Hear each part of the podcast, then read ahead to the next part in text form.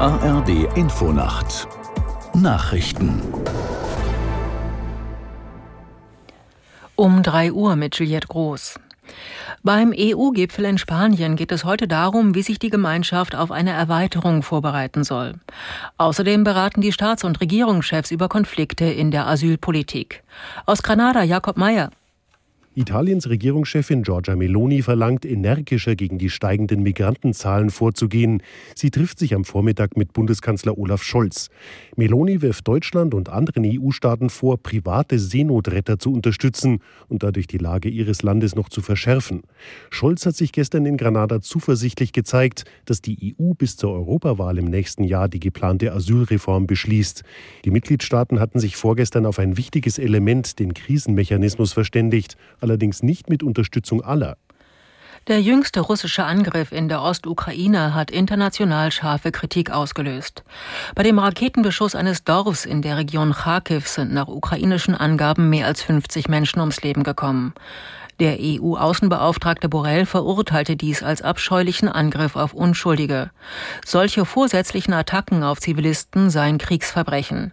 Ähnlich äußerte sich UN-Generalsekretär Guterres.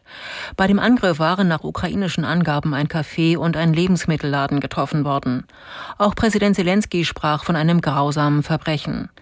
Bundeskanzler Scholz sagte der Ukraine die Lieferung eines weiteren Patriot-Flugabwehrsystems zu.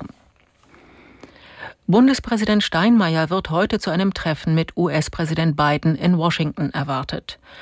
Die Reise sei sehr kurzfristig anberaumt worden, teilte das Bundespräsidialamt in Berlin mit. Aus Washington Sebastian Hesse.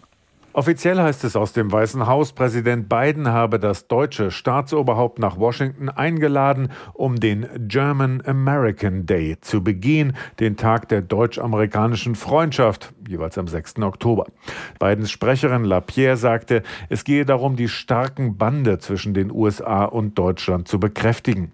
Das schließe eine weitere enge Abstimmung als NATO-Partner ein.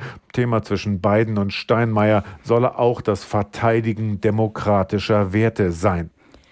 In der Fußball-Europa League hat Bayer Leverkusen auch sein zweites Gruppenspiel gewonnen. Die Rheinländer siegten beim norwegischen Vertreter Molde FK mit 2 zu 1. Zuvor hatte Freiburg gegen West Ham mit 1 zu 2 verloren. In der Conference League hat Eintracht Frankfurt bei PAOK Saloniki 1 zu 2 verloren. Das waren die Nachrichten. Das Wetter in Deutschland.